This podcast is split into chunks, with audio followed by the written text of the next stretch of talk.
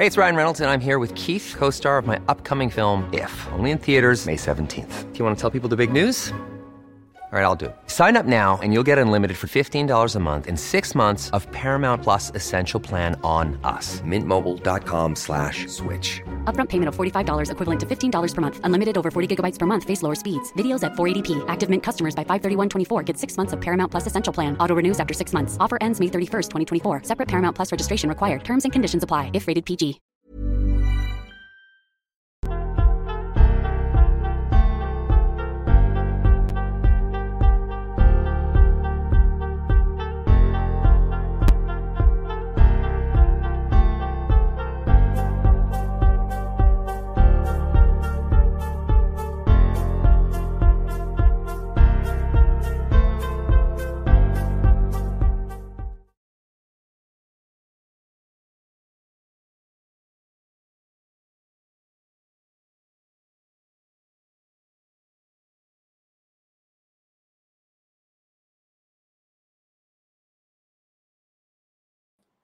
Muy buenas noches a todos y bienvenidos a un nuevo directo.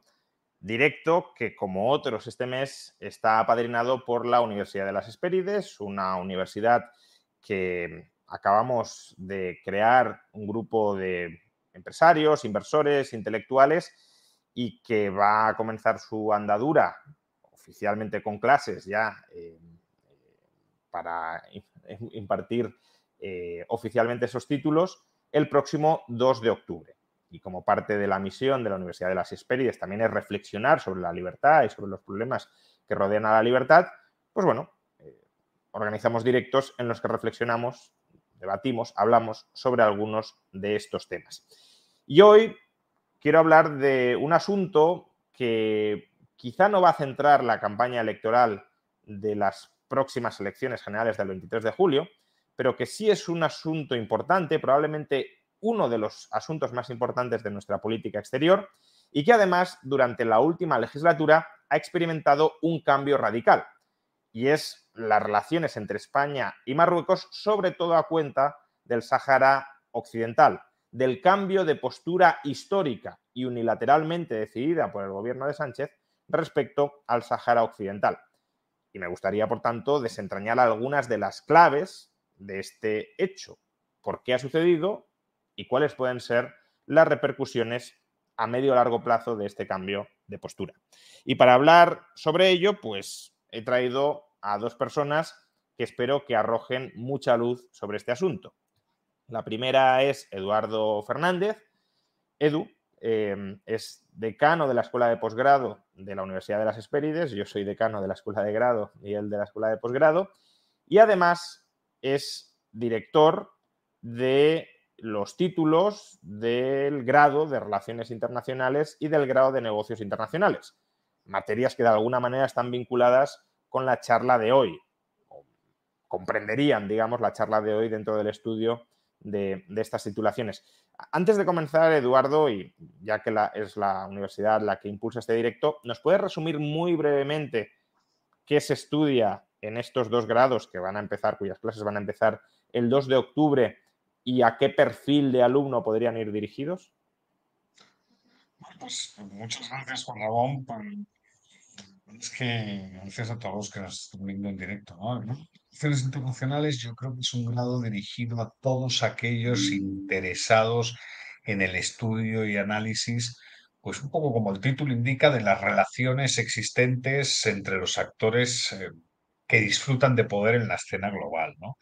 Y, es un grado que toca temas del canon estrictamente, cuestiones geopolíticas, cuestiones incluso vinculadas a los retos que desafían, por ejemplo, eh, las iniciativas privadas, también determinadas empresas.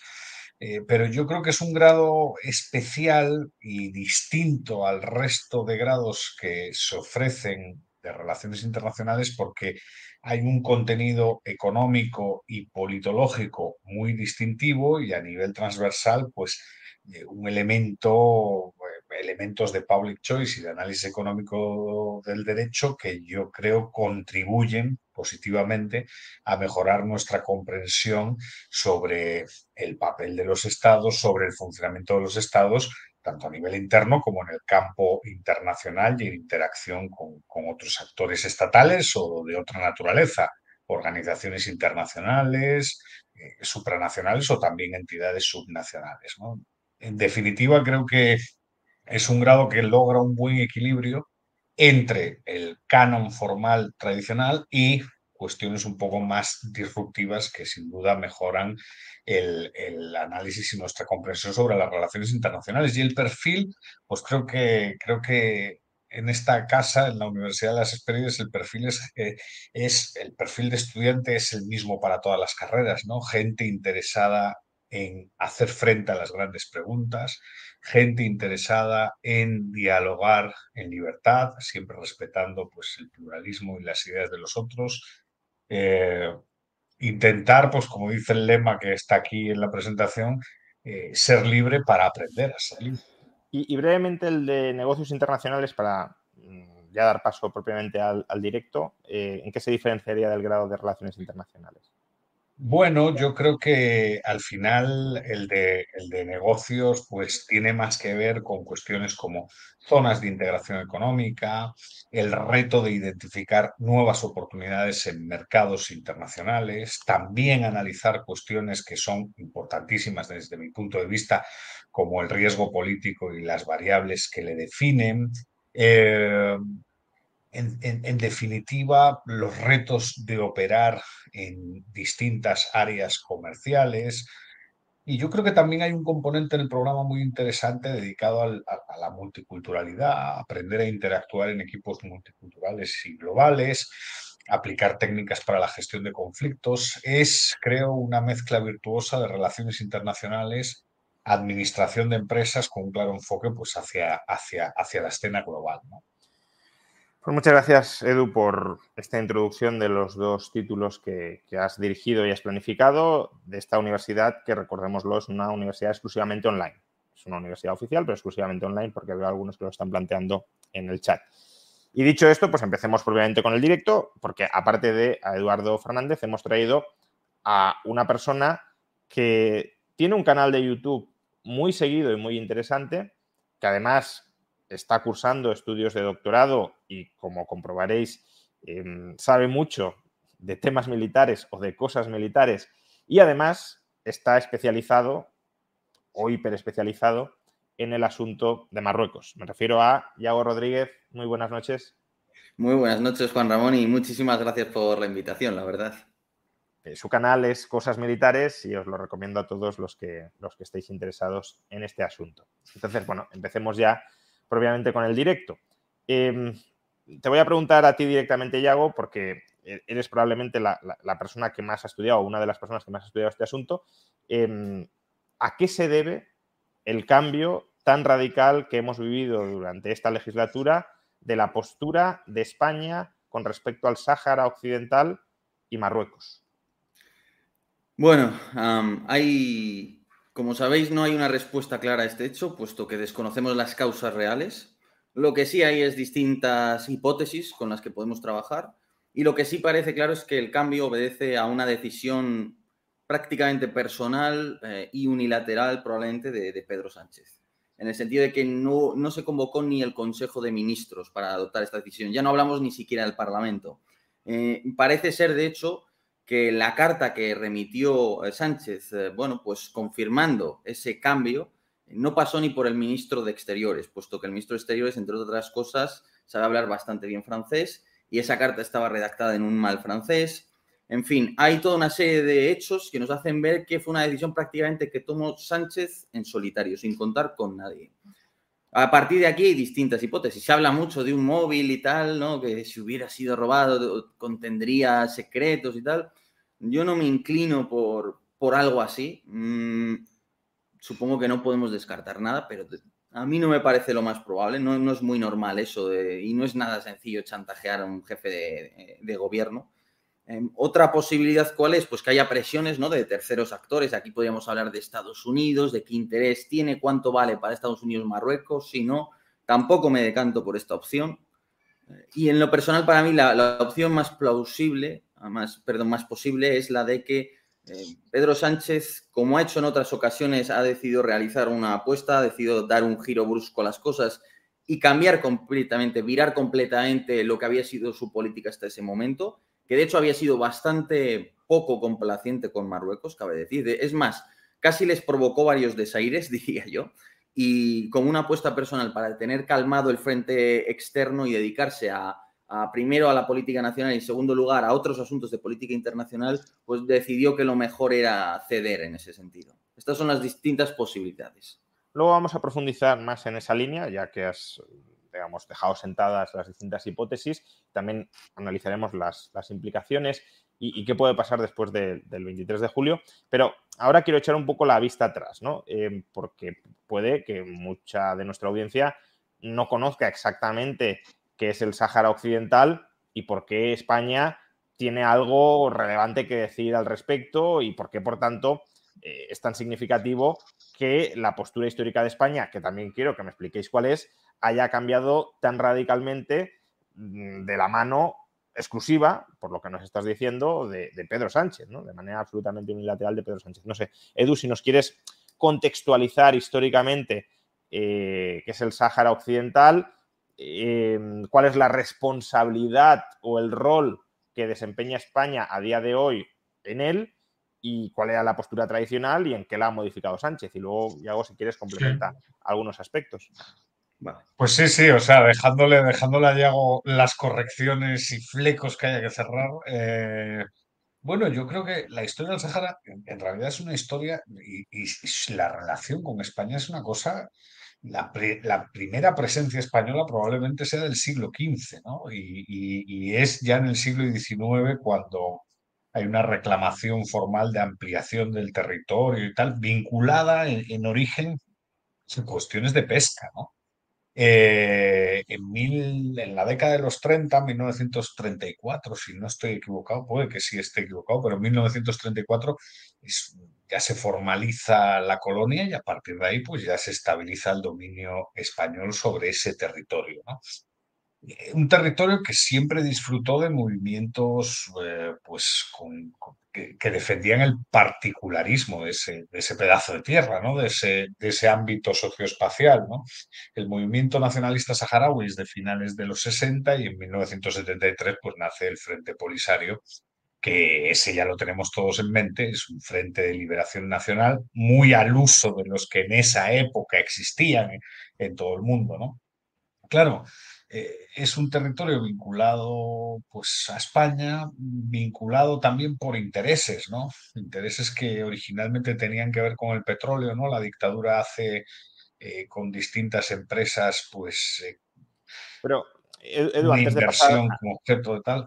Antes de pasar a la dictadura, ¿cuál ha sido la evolución? ¿no? Porque estás diciendo que reclamamos históricamente este territorio, pero ahora ya estamos metiendo a, a gobiernos propios de ese territorio cuando aparentemente era nuestro históricamente, ¿no? Entonces, ¿cómo, ¿cuál ha sido la evolución ¿no? de, ese territorio? Bueno, la, evolución en realidad... No presupongamos que, toda la audiencia lo conoce todo, entonces para, ubicarlo. Sí, sí, sí, sí, sí, Podemos decir que desde los 30 a los, a, los 70 el territorio forma parte de España con cierta normalidad, eh, adquieren la nacionalidad española, todo funciona dentro de un orden jurídico español, pero en 1970 Naciones Unidas dice que hay que realizar un referéndum eh, porque es un territorio colonial, con un estatus colonial que forma parte de una dinámica de descolonización por, bueno, ese abandono del imperialismo. ¿no? Y España señala, esto es muy curioso, la fecha para el año 1975. Y es ahí tenemos a España, tenemos al Sáhara, tenemos un territorio que hay que descolonizar, se acuerda una fecha de descolonización, pero evidentemente aparece Marruecos como nuevo actor, mm, como actor que se opone al referéndum y que organiza algo que, bueno, que seguro que muchos de los que nos están viendo conocen, que es la Marcha Verde, ¿no? Que fue custodiada nada más y nada menos que me corrija Yago, por más de 20.000 soldados marroquíes. O sea, eso de marcha pacífica, poca marcha pacífica era cuando había más de 20.000 soldados marroquíes custodiando la misma. ¿no? Y aquí ya empieza a hablarse de relaciones internacionales y de política internacional seria. Aparece la CIA, ¿no? Dicen que ese movimiento tenía el apoyo de la CIA, de los Estados Unidos, ¿no? Entonces, es ahí donde de verdad empieza el problema. El referéndum que España prometió que se iba a realizar nunca se realizó. Marruecos ocupó de facto un territorio sobre el cual la jurisdicción corresponde técnicamente a España. De jure es España, de facto es Marruecos. Y, eso provoca que, que, el pueblo saharaui pues, se encuentre en una difícil situación en la actualidad. De hecho, lo comentábamos antes, ¿no? Hay, no hay un Sáhara, hay dos, ¿no? La parte occidental del Sáhara ocupada eh, por Marruecos es la parte rica, es la parte famosa de la mina de fosfato de Bukra, es la que genera mil millones de dólares al año, y la parte oriental, una lengua de tierra, es la parte pobre controlada por el Frente Polisario. Y ahí empieza, pues, el triste, el triste debate sobre el Sáhara como un, como un espacio del juego internacional, del juego de poder entre actores estatales. ¿no? Bueno, sí, yo creo que lo ha dicho perfectamente, ha dado el contexto muy bien. la, concretamente el, el, enlace, la pieza que hace que España tenga una responsabilidad ahí es que, claro, se decide que va a haber una descolonización, todos están de acuerdo más o menos en eso, pero a España se le encarga como potencia colonial que es y que de facto tiene el dominio de ese territorio, pues que organice un referéndum porque no está claro si la población de ahí quiere ser marroquí o saharaui. Claro, ¿qué sucede en ese interín de tiempo? Que los marroquíes negocian y tal, están dispuestos a ir a la guerra, que se acaba hace poco de desclasificar unos archivos de la CIA en los que en unos cables diplomáticos hablan de que el rey Hassan II está decidido y hay una alta probabilidad de que haya una guerra y hay 7.000 legionarios junto a no sé cuántos blindados, cazas desplegados, que probablemente además podrían derrotar al ejército marroquí en esa marcha verde, ¿no? Entonces, claro, ante la presión marroquí, tienes a Franco además en aquel momento en la cama, ¿no? Pues los eh, marroquíes logran imponerse y logran que la potencia administradora se marche sin haber celebrado el referéndum. Claro, entonces queda la situación en un vacío legal. Y ahí eh, de esos, eh, de esos eh, lodos vienen estos barros, o al revés, no me acuerdo cómo se decía. Esos polvos, esos lodos, sí. Es, lo típico que siempre decimos mal, sí. efectivamente. Entonces, claro, el, problema cuál es, y es el mismo problema que afecta a Ceuta y Melilla hoy día, que en el fondo, en los años 50, había un partido, se llamaba el Istiklal, el Partido Nacionalista, digamos, marroquí, que siguiendo las mismas corrientes que dominaban el mundo árabe, pues preconizaron la Gran Marruecos entonces, en aquel momento, por ejemplo, recordemos, en los años 50-60, eh, hubo momentos en los que Egipto y Siria, por ejemplo, estuvieron unidos en ese sueño de la Gran Arabia. Era un momento de descolonización que aún se estaban medio formando los países. Entonces, los marroquíes que dijeron, bueno, pues la Gran Arabia, pues el Gran Marruecos, ¿no? Siguiendo esta misma idea propia, ¿no? De, cierto nacionalismo. Claro, el, el, nacionalismo lo que te hace es coger toda la historia y decirte, bueno, pues el máximo avance al que hemos llegado históricamente los marroquíes, pues es nuestro, con lo que llegan hasta Mali, Argelia, una cantidad tremenda de territorios. Claro, con esa em, ideología, la monarquía acaba por legitimarse ante su pueblo. Y eso sigue siendo así a día de hoy. Es decir, al, pueblo marroquí no se le ofrece bienestar, no se le ofrece libertad, no se le ofrece nada de eso. Lo que se le ofrece es em, básicamente gloria a un país poderoso que tiene el Sáhara Occidental. Y de ahí viene la, acción que ellos llevaron a cabo. Lo que hicieron es ocupar militarmente el Sáhara Occidental. Y no solo eso. La ocupación del Sáhara Occidental fue una guerra. ¿eh? Y aquí es una guerra, desgraciadamente, la que nos llegó muy poco. Pero simplemente lo que hablábamos antes con Eduardo, el muro. El muro, señoras y señores, es la mayor línea defensiva del planeta. Tiene 2.400 kilómetros de longitud con guarniciones cada 30 kilómetros sistemas de radares de contrabatería para detectar cuando el polisario arroja municiones para devolverles el fuego, reservas de tropas blindadas en retaguardia para realizar contraataques y está permanentemente guarnición por 100.000 a 200.000 hombres. ¿qué, es exactamente el muro? Una enorme línea defensiva, 2.400 kilómetros de minas, alambradas, zanjas antitanque. ¿Y está donde, dónde está ubicado? En todo el Sáhara Occidental. Todo ese territorio de desierto, 2.400 kilómetros, es el muro. Y es un muro que se construyó a lo largo de toda esa guerra durante cinco años, mientras los saharauis entraban en columnas de cientos de todoterrenos dentro de Marruecos y atacaban al ejército marroquí y le infligieron muchas derrotas. ¿Qué quiero deciros con esto? Que los marroquíes tenían una voluntad de hierro de hacerse con eso. Es decir, sufrieron muchas bajas, gastaron un PIB, imaginaos lo que es comprar radares de contrabatería de tecnología de los 80, con la electrónica que eso llevaba con tal, para un país como Marruecos, con la divisa que emplea, con todo eso. Pidieron mucha ayuda, por ejemplo, a los saudíes, ¿no? cosa que sigue sucediendo, si no, no podían financiar muchas de estas compras. El caso es un síntoma perfecto de lo que ellos valoran en el Gran Marruecos, el esfuerzo que hicieron y el esfuerzo que hacen porque ese muro sigue en pie hoy 30 años después. O sea, que eso es algo que se toma muy en serio. Es más, la monarquía ha fijado su legitimidad en torno al Sáhara Occidental. Si perdieran el Sáhara Occidental, supondría la caída de la monarquía. Pero el problema cuál es? Que es que el Gran Marruecos no acaba en el Sáhara Occidental. Y esa es la gravedad de ceder posiciones. Que la gran cuestión es, una vez ellos logren asegurar ante los ojos del derecho internacional un derecho internacional que hasta hace 40 años ni en la Unión Africana ni en ningún lugar se reconocía y ahora poco a poco se va reconociendo, ¿dónde van a fijar el próximo objetivo? Claro, y ahí está Ceuta y Melilla, que obviamente, y Canarias, que ellos lo consideran parte del Gran Marruecos. Este es el problema de fondo, el núcleo de todo el problema que tenemos. Ahora iremos con esto, eh, pero sigamos un poco con el contexto histórico.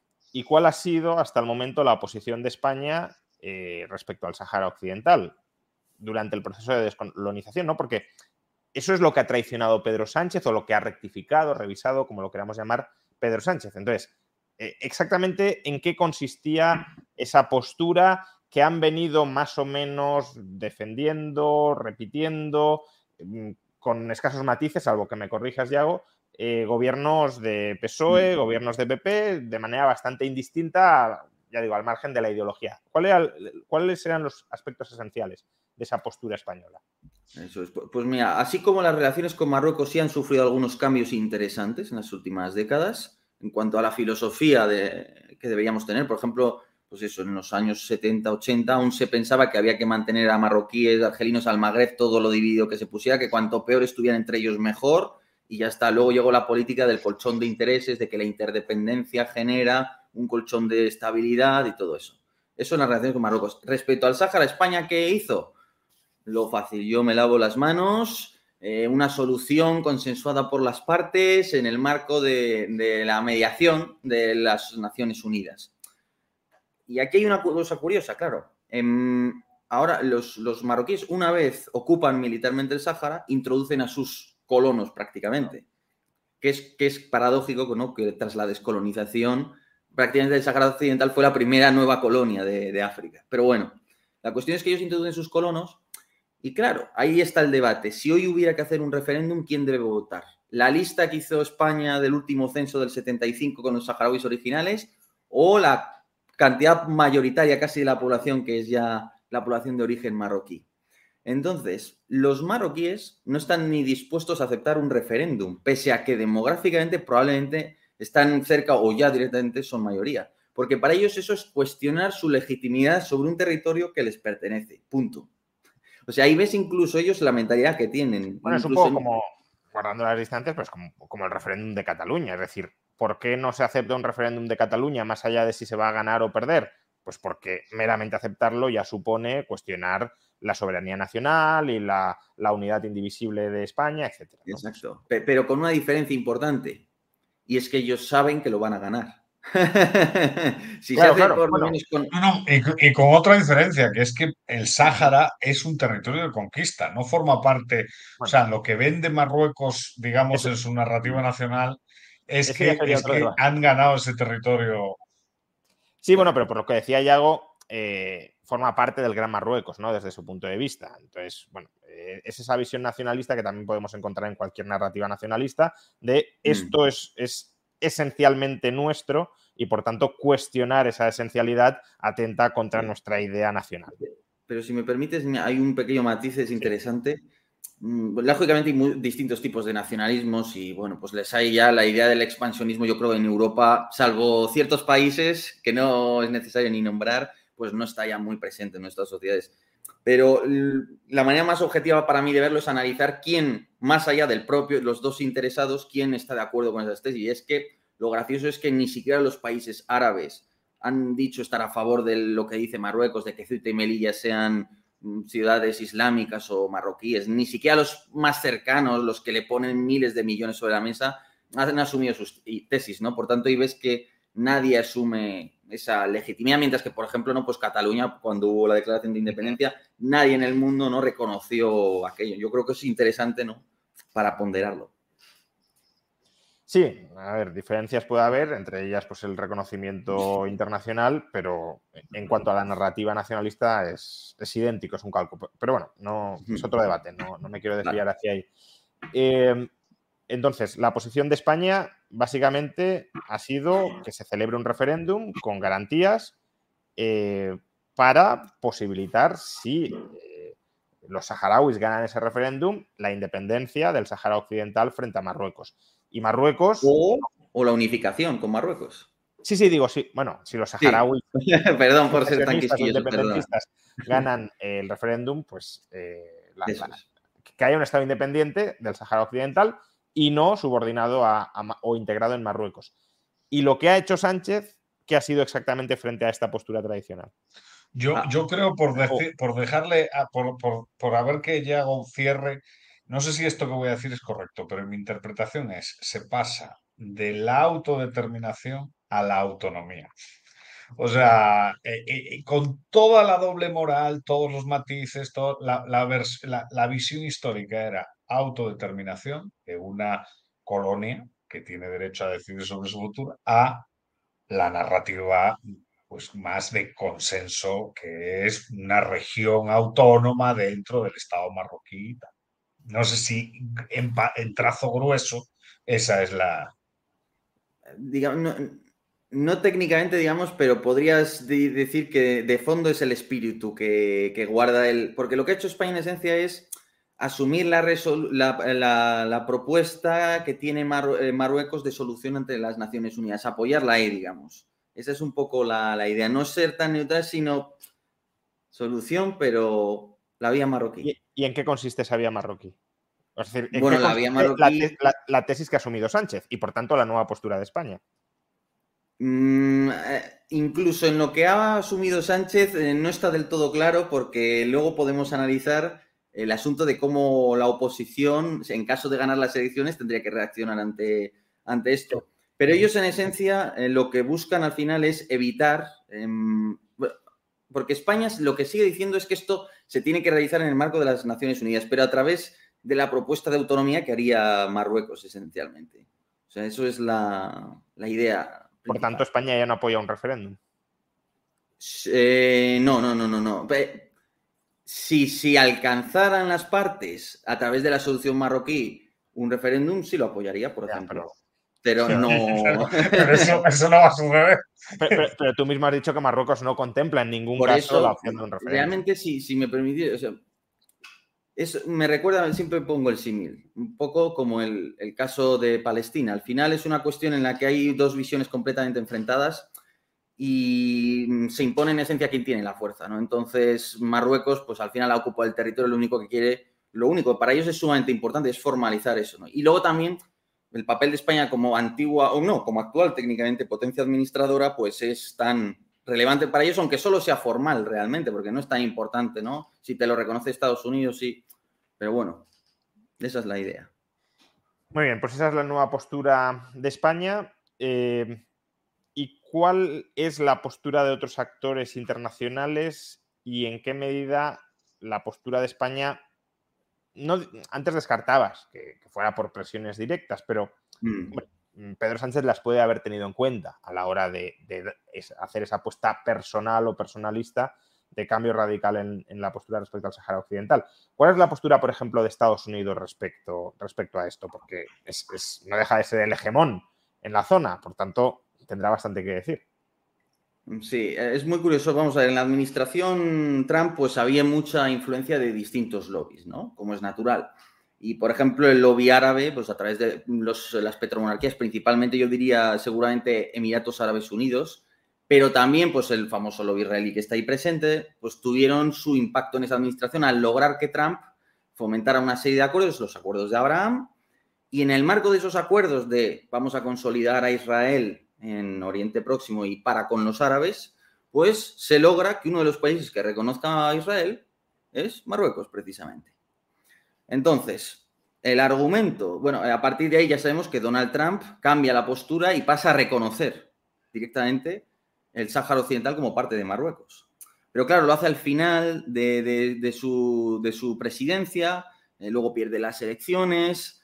Em, entonces queda una situación un poco extraña, porque aunque el cambio formalmente se ha hecho, parece como que no se ha consolidado del todo. Y luego la administración Biden llega y mantiene buenas relaciones, pero echa un poco para atrás. El lenguaje diplomático a veces es muy sutil y tal, pero creo recordar que era la Secretaría em, de, Estado de los Estados Unidos que había cambiado los términos en los que se refería al acuerdo y a, eh, y a, lo deseable de una solución para el conflicto. Y en algún momento incluso hablaba otra vez del papel de las Naciones Unidas, como dejándolo ahí todo en un limbo extraño en el que, ha pasado un poco parecido con Alemania. son términos muy sutiles que tendría que tener la carta para decirte, mira, aquí dice esto. Pero bueno, en esencia, mm, dejarlo ahí prácticamente en un limbo. Claro, quienes dicen, no, es que Estados Unidos ha tenido un papel fundamental a la hora de presionar, por ejemplo, a Sánchez, a España. Bien, yo puedo entender que la administración Trump pudiera tener efectivamente cierto interés. Entiendo que la de Biden no parece tener tanto, pero sí hay una cosa cierta y es que los acuerdos de Abraham ya estaban conseguidos y hay otra cosa cierta. Para Estados Unidos el Magreb, ¿qué significa? Es decir, sí, Marruecos es un país desde luego, pues muy cercano de siempre a Estados Unidos, bueno, de siempre, ya me entendéis, ¿no? Desde el siglo XIX, pero es verdad que el Magreb para Estados Unidos es una cosa mm, secundaria, no es un interés estratégico importante. Y es más, hemos vivido como Zapatero sacó las tropas de Irak, como en Túnez animó a los aliados a, dejar de apoyar a Estados Unidos en Irak, cosa que no le perdonaron Hemos visto cómo España, con Robles, sacó una fragata del grupo de combate estadounidense, con lo difícil que es que una fragata de otro país acompaña a un portaaviones estadounidense. Y lo hizo en plena crisis eh, por el asesinato de Soleimani, cuando pudo haber eh, existido un enfrentamiento. Quiero decir con esto que España tiene libertad. Eh, lógicamente puedes tener consecuencias. Luego te llevas mal, no te dan acceso a inteligencia, no te da, vale pero desde luego mm, no tienes, tienes libertad para tomar otra decisión. O sea que si hubiera algún tipo de presión estadounidense, no creo que fuera definitiva. Bueno, pero puede haber influido, todo caso. Bueno, influir sí, pero ah, sobre todo a mí me tendrían que explicar con qué mecanismos, porque no lo veo, ni veo a Estados Unidos súper interesado, como, oh, es que si tenemos que conseguir que España mm, es algo secundario, a ellos lo que les importa son las bases militares. hay, un tema, hay un tema, tengo idea, pero...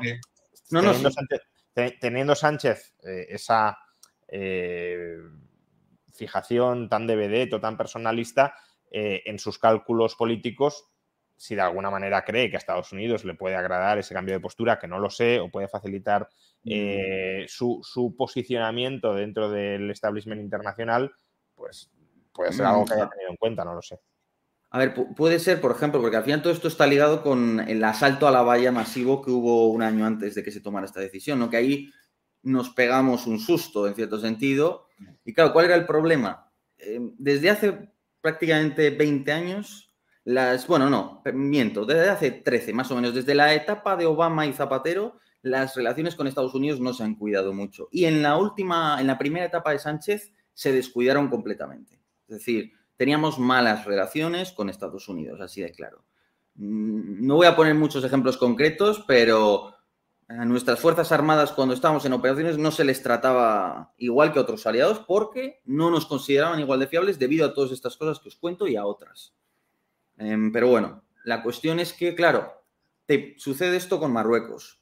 Marruecos viene fuerte porque sabe que detrás tiene unos lobbies bastante fuertes y además ha recibido financiación de Arabia Saudita, a través de la hermandad que tienen los reyes árabes entre sí, que, eso les permite pedir grandes sumas de dinero, curiosamente, casi como, como algo de entre amigos, no como si se prestaran dinero. Entonces, ¿eso a qué em, termina por dar lugar? A que España se ve con que ni el país que cuando ha habido problemas y las cosas estaban bien con ellos mediaba, que era Estados Unidos, Al contrario, tienes a Estados Unidos bastante reticente y, ¿qué haces ante esta situación? Claro, ahí se ven obligados a intentar mejorar las relaciones con los estadounidenses a toda costa y es verdad que por ahí puede ir uno de los elementos. No obstante, sí tengo una cosa muy clara, es decir, si tú haces esto, no es porque esperes igual, que no, no, te tienen que ofrecer algo muy concreto, no, no puede ser, tú no cambias una cosa de estas por un esperar que, ¿no?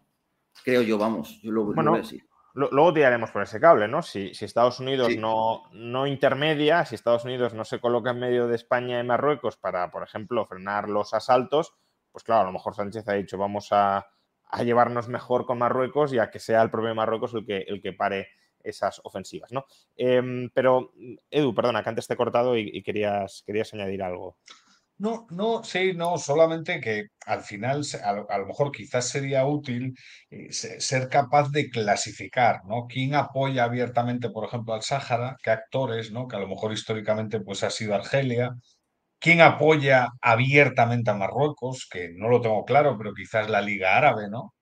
Y, quién navega, digamos, en la incertidumbre, ¿no? Que es Estados Unidos, el propio Israel también, la Unión Europea, o sea, que manejan, digamos, unas narrativas pues más indefinidas como objeto de, bueno, de no enfrentar quizás el problema de manera frontal, ¿no? Y en cuanto a lo de Sánchez, pues, pues eso que acabas de decir ahora al final, Juan Ramón, a mí me parece muy interesante, ¿eh? Controlar inmigración y terrorismo como, como moneda de cambio, sí, sí, eso, eso tiene peso en el juego de la política, ¿no?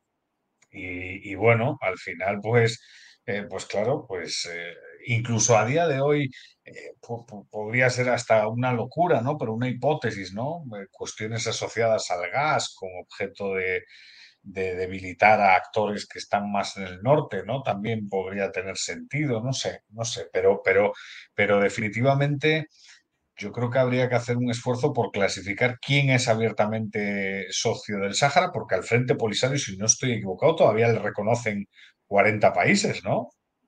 O sea, no es una cosa menor. O sea, el Frente Polisario, al final, en Tinduf, creo que es la capital, ¿no?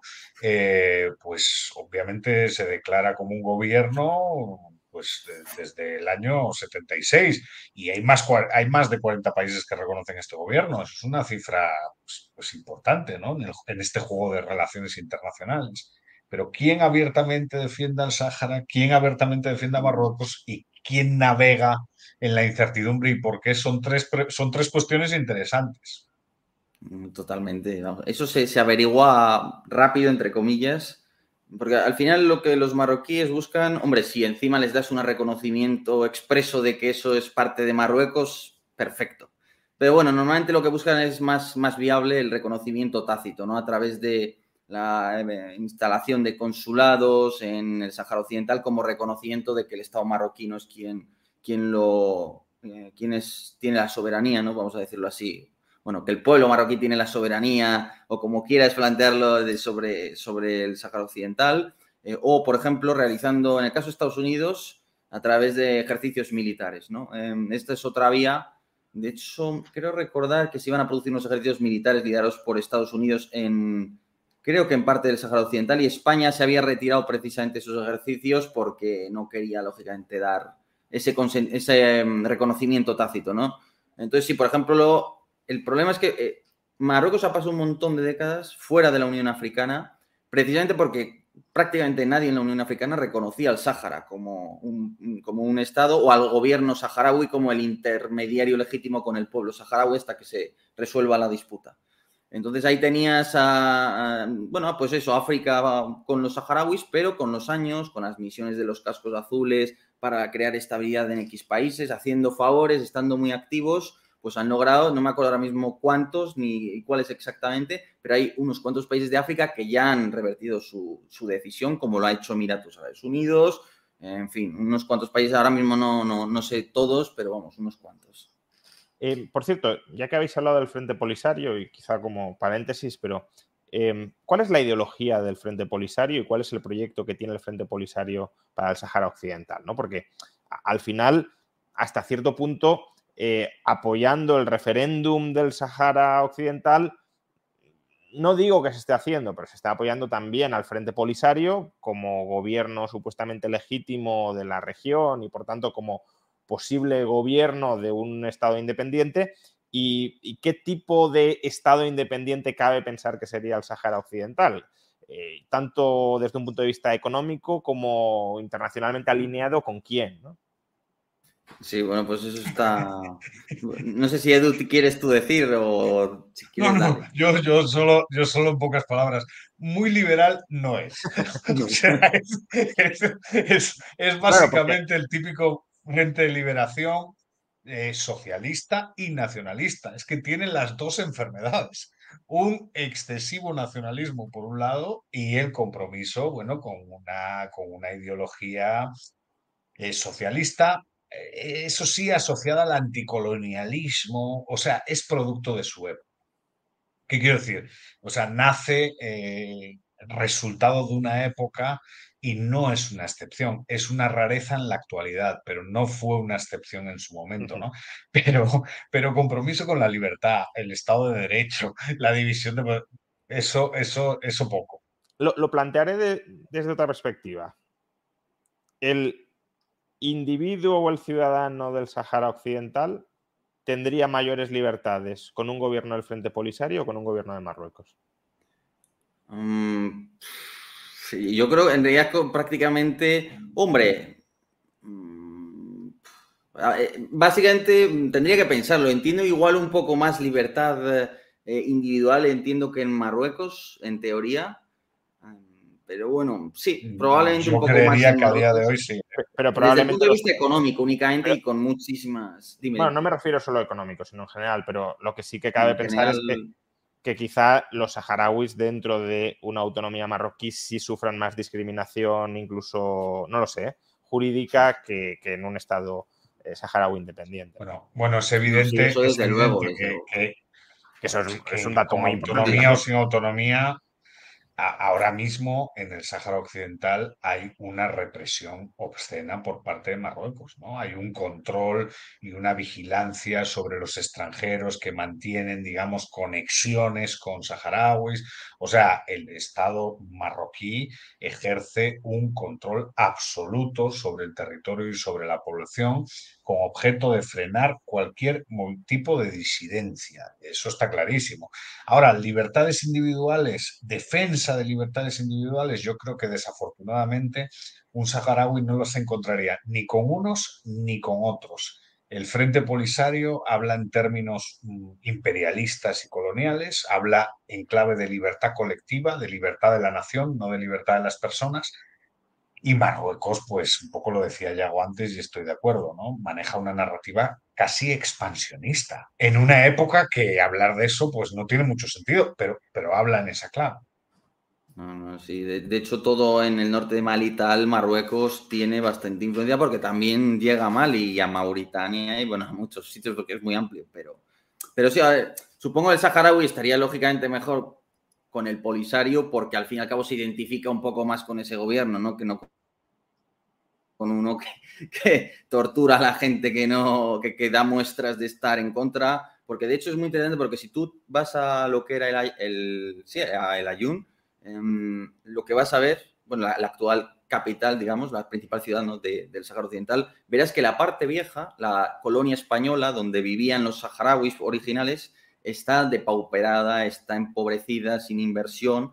Lo podéis ver prácticamente desde Google Maps. Mientras que la zona nueva está lo comentaba Manuel Campos, que es un chico que está, hace un periodismo interesante que fue hace unas semanas allá, está toda que parece casi Europa. Han gastado mucho dinero en poner unas condiciones de vida muy buenas, que haya campos de fútbol, que haya eh, todo con el objeto de pues, atraer a la población y de que vive ahí la población pro-marroquí, lógicamente. Entonces, el trato pues, a la población saharaui es muy mal. Lógicamente, también lo que habéis dicho, el polisario es pues como un, es nacionalismo árabe, ¿no? Un Gaddafi, un Argelia, una economía dirigida desde el Estado y ya está.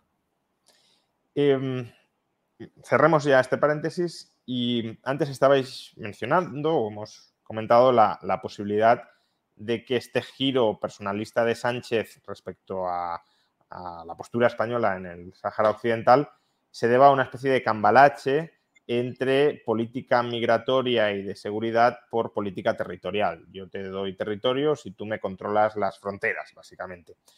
Pero claro, eh, ¿hasta qué punto es un control fronterizo o, una ausencia de hostigamiento fronterizo? Y aquí eh, lo que me gustaría que, me comentaras, Yago, es eh, esa intersección entre política migratoria y política militar que, de la que quizá hace uso Marruecos para avanzar en sus intereses estratégicos, ¿no? Ese es muy. Mira, ya el ejemplo mejor es la Marcha Verde. tenemos que fijarnos cómo leen la jugada en el momento histórico adecuado, combinan una acción no militar, ¿no? El envío de grandes cantidades de civiles con propaganda, cobertura internacional Lobby, Marruecos gasta, bueno, hay cifras, un artículo de Jesús Manuel Pérez Triana que os recomiendo mucho sobre el lobby marroquí y lo que, gasta en Washington. Lo tuvimos ayer, por cierto, en, este Ah, pues efectivamente, efectivamente, lo vi, lo vi. pues efectivamente, pues Jesús eh, hizo una recopilación de lo que gastaba oficialmente en Washington distintos lobbies. España gastaban, ya no me acuerdo las cifras exactas, pero mm, no sé, cuatro, cinco, seis veces menos. De hecho, de España, la institución que más gastaba en lobby en Washington era la Generalitat de Cataluña, pero bueno, ese es otro tema. lo que voy es a que ellos combinaron todas esas herramientas, un ejército acompañándoles, presión, por tanto, propaganda, lobby, todo para lanzártelo a la cara, como diría Jesús Manuel, y, a ver cómo te enfrentas a ello. Bueno, ¿qué hacen en Ceuta y Melilla? Más o menos esa idea o lo de perejil. Hay una estrategia que se llama una estrategia salami, entonces, la estrategia Salami es que tú vas troceando el objetivo. En vez de ir a por todo Ceuta voy a por las islas de alrededor, voy poco a poco, porque juego con una asimetría. ¿Cuál? La de voluntad. ¿no? Es decir, yo tengo mucha voluntad para quedarme con eso, el otro no tiene tanta. Y aunque él tenga muchos más medios militares y todo esto, como yo no voy a Puerto del Salami, voy a por una rodaja del Salami, puedo concentrar en mi voluntad mis medios y hacer que el otro ceda. Y en cierto sentido lo están consiguiendo hace poco se ha instalado en las Islas Chafarinas una piscifactoría eh, de una empresa española con permiso administrativo marroquí. Y España no ha hecho nada. Es decir, ya están diciendo ese territorio a quién pertenece. ¿Dónde tengo que pedir una licencia? En Marruecos. ¿Qué hicieron en Perejil? Pongo unos soldados ahí y la bandera marroquí. Esta es la idea, es decir, ellos poco a poco te van arrinconando. ¿Qué han hecho con Ceuta y Melilla? Las aduanas de Ceuta y Melilla, eh, la de Ceuta, si no recuerdo mal, desde 2019 ha estado cerrada. Es decir, han querido asfixiar económicamente a la ciudad. Han, están invirtiendo grandes cantidades de dinero en el, el Tánger Mediterráneo para quitarle la importancia logística que tiene Ceuta, que es un punto pues, muy importante donde paran numerosos de los buques que cruzan el estrecho. Entonces, ellos intentan asfixiar las eh, ciudades y eh, confiando, o eso esperan ellos, que la baza migratoria, la baza demográfica algún día juegue a su favor. Que eso está por ver, eso no, no está nada claro. Luego, además, por ejemplo, terrorismo. ¿Cómo se mezcla el terrorismo con todo esto? Claro, en España hay un, miedo. Es decir, necesitamos a los marroquíes en materia antiterrorista. Efectivamente. Porque ellos son los que controlan, tienen sus redes de espías. Ellos, a través de distintas ONGs islámicas dentro de España, controlan cada vez menos, pero controlan a su comunidad y ahí obtienen información para operaciones importantes. Cosa que nosotros no tenemos tanta capacidad para conseguir. Entonces, em, a través de esto, por ejemplo, ¿qué tiene que tragar España? Que los imanes de numerosas mezquitas de Ceuta Melilla estén a sueldo de Marruecos, cuando para ellos no es una figura religiosa de, la espiritualidad personal de cada uno, para ellos es una, un funcionario de alguna manera, es una persona pública, es el Ministerio de Asuntos Religiosos del Islam. Entonces, ellos juegan a esto, a la legitimidad, a todo esto, y el gran riesgo, ya militarmente hablando, el gran temor que existe, ¿cuál es? Que en algún momento quieran ya ir a por una de las ciudades. Y entonces te montarán algo tipo la Marcha Verde, o, de otra manera, ya me entendéis, ¿no? Pero algo gordo. Y con la Marcha Verde que decía la CIA, que Hassan II estaba dispuesto a llegar a la guerra. Y si ellos lanzan esto, como Putin, por ejemplo, invadiendo Kiev, pensando que va a durar 48 horas y que les va a salir muy bien, pero no les sale muy bien, y tenemos un conflicto gordísimo, pues vamos a tener problemas en materia migratoria, económica, terrorista, en todos los ámbitos a la vez. De repente va, a reventar toda la cooperación en todos los ámbitos. Entonces el miedo que hay es no tanto una guerra directa, porque ellos vayan a intentarlo, sino que calculen mal, piensen que se pueden atrever porque les va a salir a la jugada. Y esa es la preocupación permanente del Ministerio de Defensa. Lanzarles el mensaje de que ni se atrevan, porque les va a salir mal. Se trata de evitar ¿no? ese, ese plan ambicioso que pueden tener. ¿Por qué pueden tenerlo? Ya os explico los Gran Marruecos, pero es que el mismísimo Mulay Hassan, que va a suceder a su padre, pues en Instagram publicaba, hablaba de las ciudades ocupadas de Ceuta y Melilla, por ejemplo, ¿no? Entonces vemos que el regente tiene unas ideas respecto a este tema y detrás de Ceuta y Melilla van muchas otras cosas. Va la cooperación antiterrorista, va la migración, va, por ejemplo, la unidad de España, porque, bueno, yo siempre pongo el ejemplo, cuando se perdió Cuba, esa es la simiente del nacionalismo catalán, hasta entonces había sido un regionalismo. Entonces, ¿qué pasa si hay, si sucede algo gordo en Ceuta? ¿Qué pasa con la seguridad del tráfico naval en el estrecho de Gibraltar? Es un mundo de, cosas que hay que intentar evitar que explote, básicamente. Y si hubiese una especie de marcha verde o de movimiento a gran escala para ocupar una de estas dos ciudades, ¿Estados Unidos se lavaría las manos?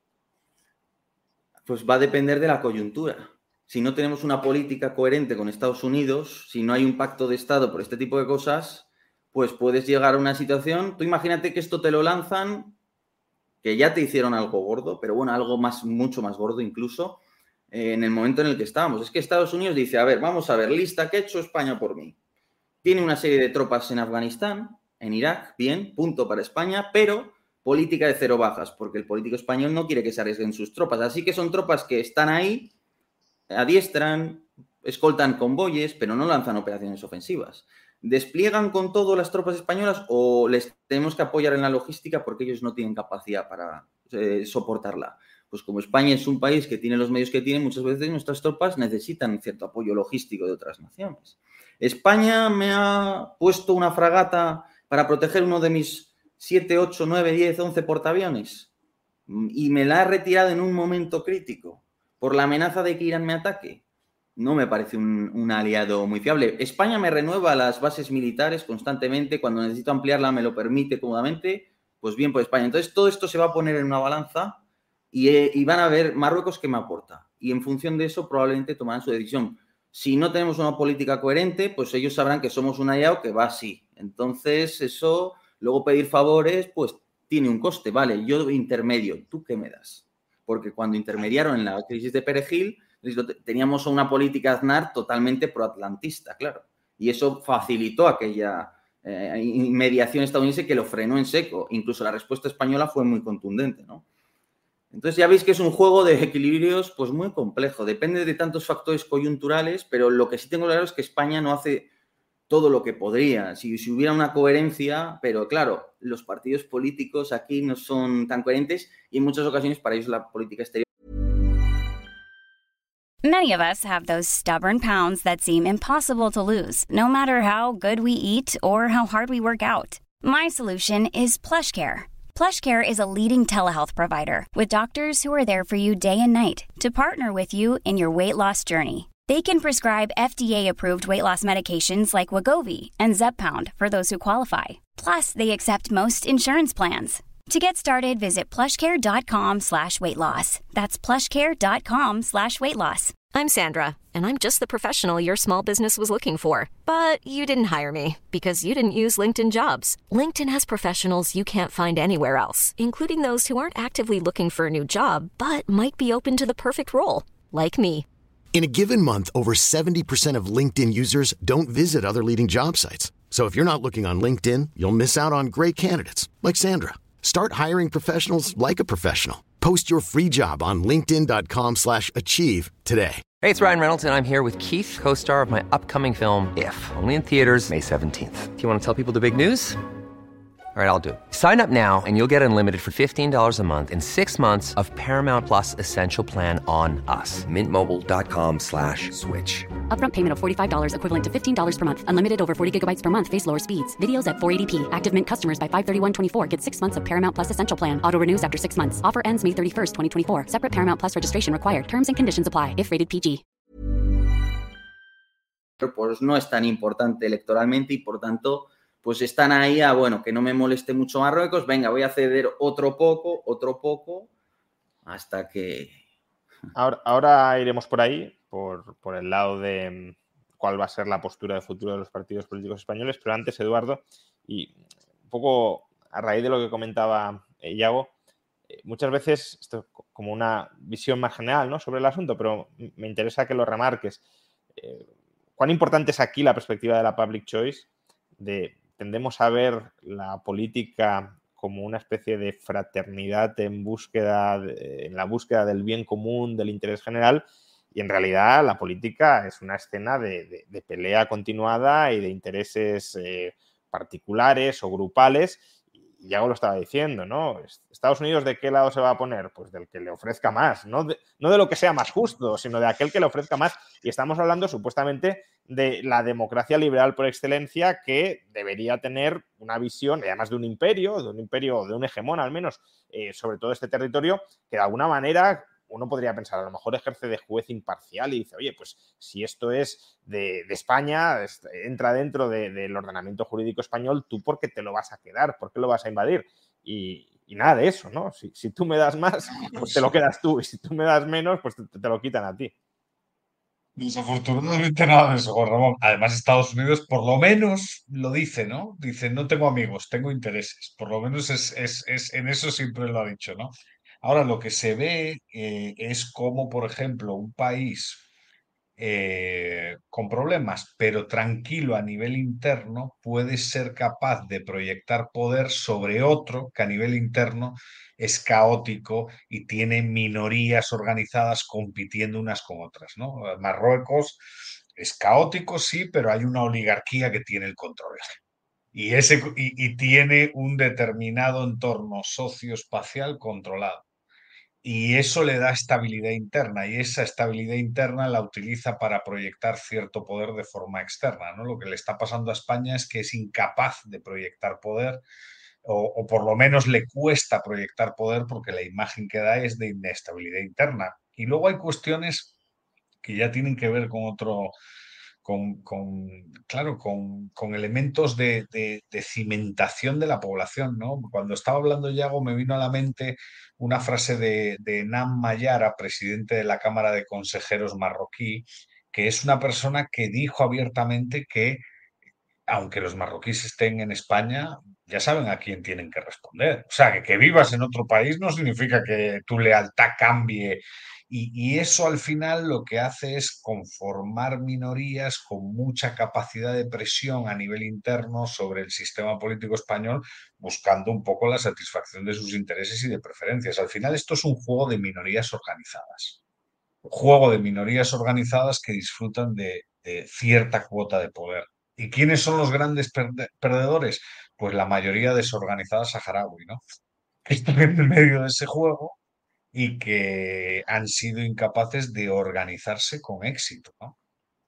Ese, eso es lo triste de, esta historia, pero, pero claro, en ese juego competitivo, desde un punto de vista de relaciones internacionales, yo no sé si llego está de acuerdo o si no puede complementar, pues un poco construyendo ahí con, con, gente que sabe, pero yo creo que España lo que, lo que ha perdido es capacidad para proyectar poder en el área. Entonces, claro, cuando pierdes esa capacidad, pues en Chafarinas eh, la autoridad administrativa es marroquí y la, y la licencia te la da Marruecos. Claro, te atreves a ir rascando poco a poco, ¿no?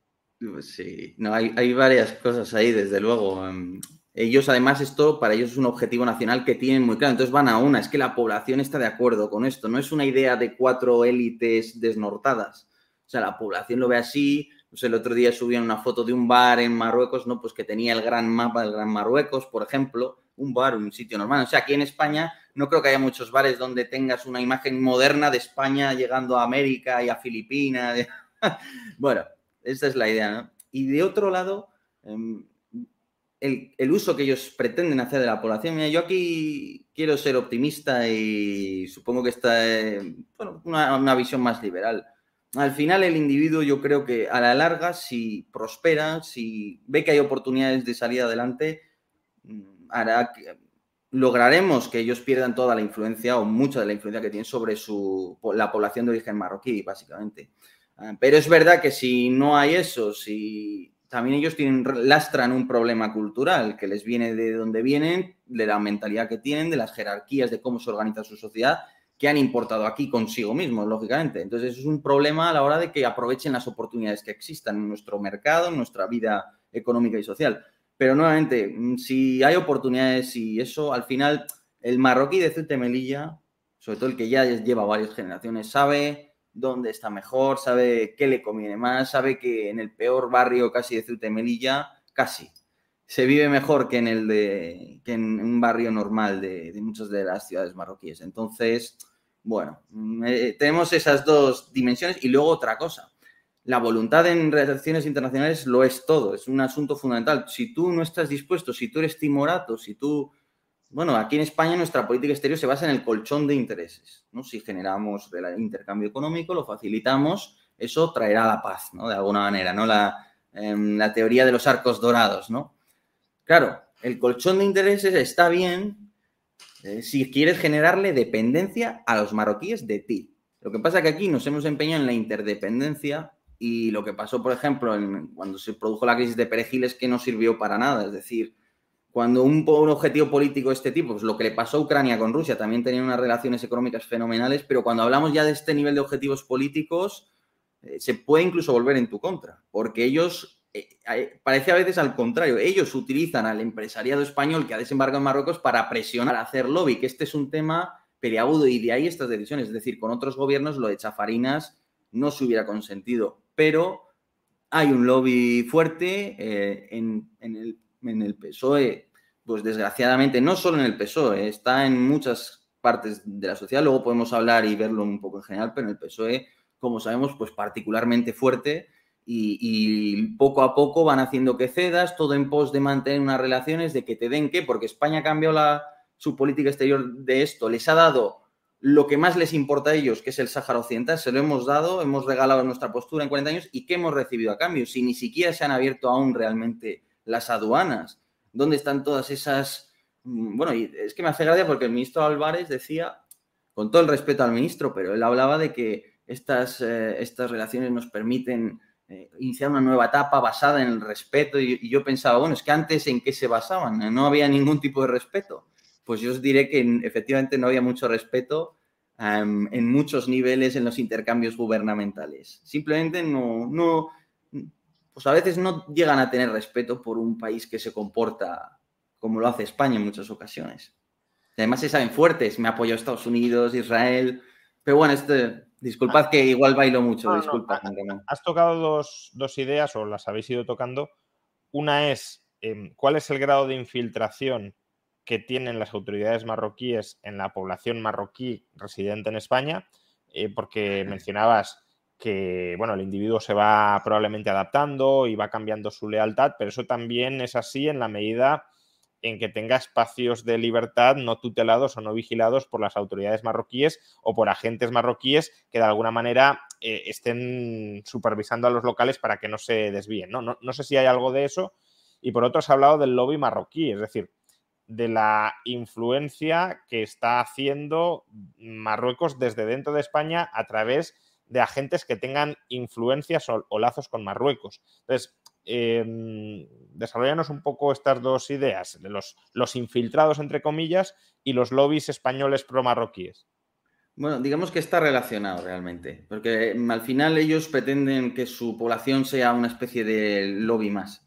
Ahora bien, las dinámicas de la población marroquí dentro de España obedecen a sus circunstancias sociales, a sus creencias religiosas, a sus jerarquías, a todo eso no es que el Estado marroquí influya en este sentido. El Estado marroquí está presente, el Estado marroquí tiene información. El Estado marroquí sabe quién manda, dónde manda y sabe cómo obtener información muy buena de toda esa población marroquí. Incluso sabe montar ONGs, fomentar un intercambio y que esas ONGs o esas organizaciones islámicas vayan ganando importancia en municipios, en localidades y todo eso. Y llegado el día que incluso pueden tratar de apoyar partidos políticos, eso sería una injerencia grave. Pero bueno, estas son esto respecto a su propia población. Pero esto último se ha dado, ¿no? Bueno, hay distintas opiniones. a mi modo de ver, es probable que así haya sucedido en, el partido Coalición por Melilla, efectivamente. No está aprobado. Hay por ejemplo, Ignacio Zembrero, que es de las personas que más saben de este tema, opina que no, además te apunta, ¿no? Además, la población de Melilla no es marroquí, lo es, más o menos, pero es rifeña sobre todo, ¿no? Ahí está esa diferencia regional. Bueno, em, pero sí es posible que, perfectamente posible que haya sucedido. Claro, si aireáramos esa noticia, sería un escándalo monumental y habría que reaccionar acorde a ello. Y, no hay voluntad de reaccionar acorde a algo así. Perdona que te he cortado, sí, sí. no, no, sigue, que estabas desarrollando la tesis de la, infiltración y los lobbies y, cómo se relacionan, ¿no? Como parte de los posibles infiltrados son uno de los lobbies que quiero utilizar. Exacto. Pues eh, ellos lo que hacen es tener su papel, saber cómo está su comunidad y, llegado el caso, tratar de instrumentalizarla. Pero no dirigen la vida social y económica. Eso deriva de su cultura, de que son, de su fe religiosa, de cómo les crían sus madres, de muchas cosas, del papel del padre de familia, todo eso. Y su entorno socioeconómico, que tampoco es muy favorable normalmente. Y, eso, perdona, y algo que te vuelvo a cortar, pero es que, bueno, me suscita muchas preguntas. ¿hasta qué punto tenemos evidencia de que eso, viviendo en España, se va disolviendo y va cambiando? Esa es una gran pregunta. Eh, no creo que se hayan hecho estudios. Vamos, bueno, igual estoy pecando de. Disculpad. Eh, ya sabéis cómo era la ignorancia es atrevida. No, no sé de. Hay un libro que es muy bueno, La España de Alá de Ignacio Zembrero.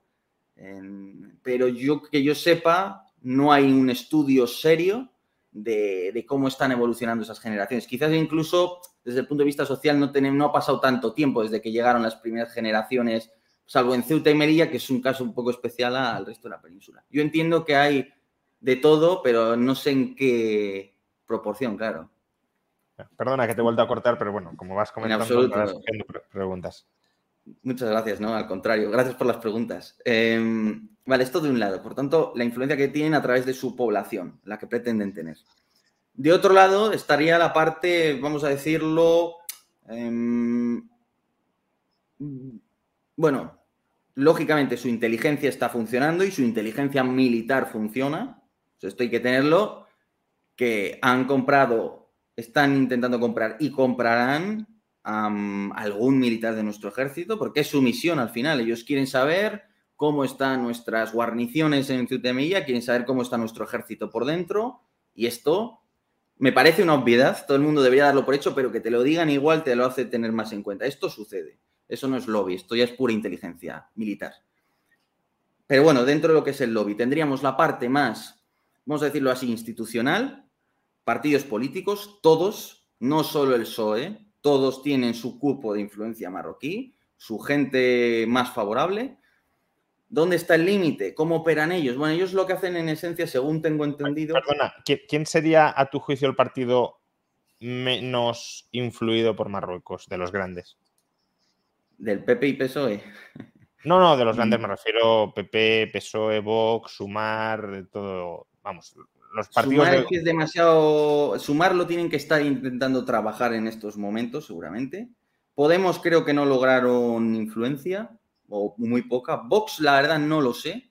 Imagino que no tendrán apenas influencia, pero no lo sé a ciencia cierta. El PP tiene cierta influencia. Nunca han logrado mm, eh, que llegue, a, que yo sepa, a la máxima cota de poder dentro del Partido Popular, eh, pero imagino que ministros, pero bueno, aquí estoy hablando de, memoria, mm, alguno habrán tenido a su favor del PP. Pero bueno, también habría que distinguir de qué manera, en qué modo, pero bueno, sobre todo en el PP hay algo, en el PSOE hay bastante. Has dicho que consumar lo estaban intentando, el número dos de Yolanda Díaz, ¿no? Eh, es, pro-marroquí en ese sentido. Efectivamente. Mm, o sea, lo, pregunto no tanto por, por, echar. Es que no quiero lanzar afirmaciones sobre personas concretas sin tener. porque, claro. Sí, o sea, tampoco es que quiera, pero ¿puede ser eso una forma de infiltración o puede ser eso una pica en Flandes que haya colocado Marruecos en su mar? Mm, no lo sé, supongo que eso necesitaría incluso una eh, sentencia judicial. Em, eh, pero lo único que quiero dejar muy claro es que si no la hay ya, intentarán que la haya. Y eso va a suceder con cualquier partido político que nazca en este país. por ideología hay partidos que pueden ser más proclives y menos proclives, pero todos van a intentarlo. En el que parece, a priori, con base en las informaciones periodísticas publicadas ahora, que tienen más influencia con diferencia, es en, este caso en el PSOE. Lo que no significa nuevamente que en el resto no tenga. ¿Vale? Pero no es lo, la única. Esta, como os digo, en la parte institucional. Em, ellos Ah, intentan, por ejemplo, influir en nuestra política exterior a través de esto. Por ejemplo, España se ha convertido en el abogado de Marruecos ante la Unión Europea para que se aprueben los acuerdos de pesca, porque los acuerdos de pesca, ¿cuál es la gracia? Que aguas del Sáhara Occidental tienen caladeros muy interesantes. Y claro, si afirmas los acuerdos con Marruecos, estás aceptando que de Marruecos. Entonces, España ha estado bregando a favor, por ejemplo, de este aspecto, pero de este y de otros tantos. Mm, Ignacio Zembel, creo que Jesús Pérez Triana y Mario Guillamó son tres personas de referencia en este ámbito. Han publicado bastante información sobre esto y hay una cantidad de cosas tremenda, ¿no? Eh, pues la, soberanía de las aguas del Sáhara Occidental, hasta dónde llegan desde Canarias, que pertenece a Marruecos, mil y una cosas. Entonces, esa es la parte institucional. Eh, que España les apoye en la Unión Europea, influir en los partidos políticos como principal mecanismo de transmisión, influir en determinadas bueno, en este sentido es más normal, mm, pero bueno, pues ahí tienes Casa Árabe, Casa África, Casa Asia, que, mm, bueno, son instituciones que se podrían prestar a cierta influencia por su parte. Y, esta sería, yo creo, mm, no sé si me estoy dejando algo, la parte más institucional. También. Y hago solo, solo un comentario que me, que me surge de todo lo que has dicho que históricamente sí han tenido cierta, cierta conexión con grupos de izquierda por la cuestión de los derechos laborales, ¿no? A mí me suena, por ejemplo, la Asociación de Trabajadores Inmigrantes Marroquíes, que es un grupo, bueno, cuasi sindical que tiene conexión con el mundo de la izquierda y podría ser una entrada interesante. Es también, yo creo, interesante la Federación Española de Entidades Religiosas Islámicas, que además creo que compite con otra, con otra organización de carácter religioso musulmán. Eh, o sea, como que hay grupos organizados que sí han intentado, digamos, construir canales eh, en un principio con la izquierda con objeto de ir infiltrando todo, ¿no? Progresivamente. No sé si... Hmm. Y no decimos nombres, decimos grupos de presión así. Sí, bueno, ellos intentan esa influencia social a través de su propia población, esa influencia institucional, yo diría que principalmente a través de los partidos políticos, y luego está la influencia a través de los medios de comunicación y los grupos empresariales, ¿no? Hay gente, pues, o que tiene muy buenas relaciones con ellos del mundo de la comunicación. Parece ser que ellos lo que hacen sobre todo es invitarte allí, viajes, hoteles, tal, y ya no sé hasta qué punto llegan a, pagar. Entiendo que eso probablemente en alguna medida sucede. entonces tienen a su gente en medios de comunicación, en algunos casos gente de medios bastante relevantes. por tanto, tienen ese tipo de empresarios dentro de los medios de comunicación. Lógicamente tienen periodistas, tienen algún medio de comunicación incluso propio, al que desgraciadamente se le permite acceso a instituciones del Estado por presión de Marruecos. No voy a decir cuál es. Em, lo sé, lo sé, pero... no quiero dar, no quiero ponerlo tan fácil, pero sí, eso sucede. Y un día tomando un café. Ahora lo hablamos eh, como Dios manda. Perdón ya, ya, luego daré alguna sugerencia para que se entere todo el mundo. Claro. Eso de una. Y luego también, em, pues a través de, quienes, tengan inversiones fuertes en Marruecos, pues entre la piscifactoría de Islas Chafarinas y, tu gran inversión como grupo empresarial, sobre todo si además el Estado marroquí te ha dado facilidades, pues igual prefiere llamar al gobierno cuando hay una crisis y decir, oye, pero aquí, ¿qué está pasando?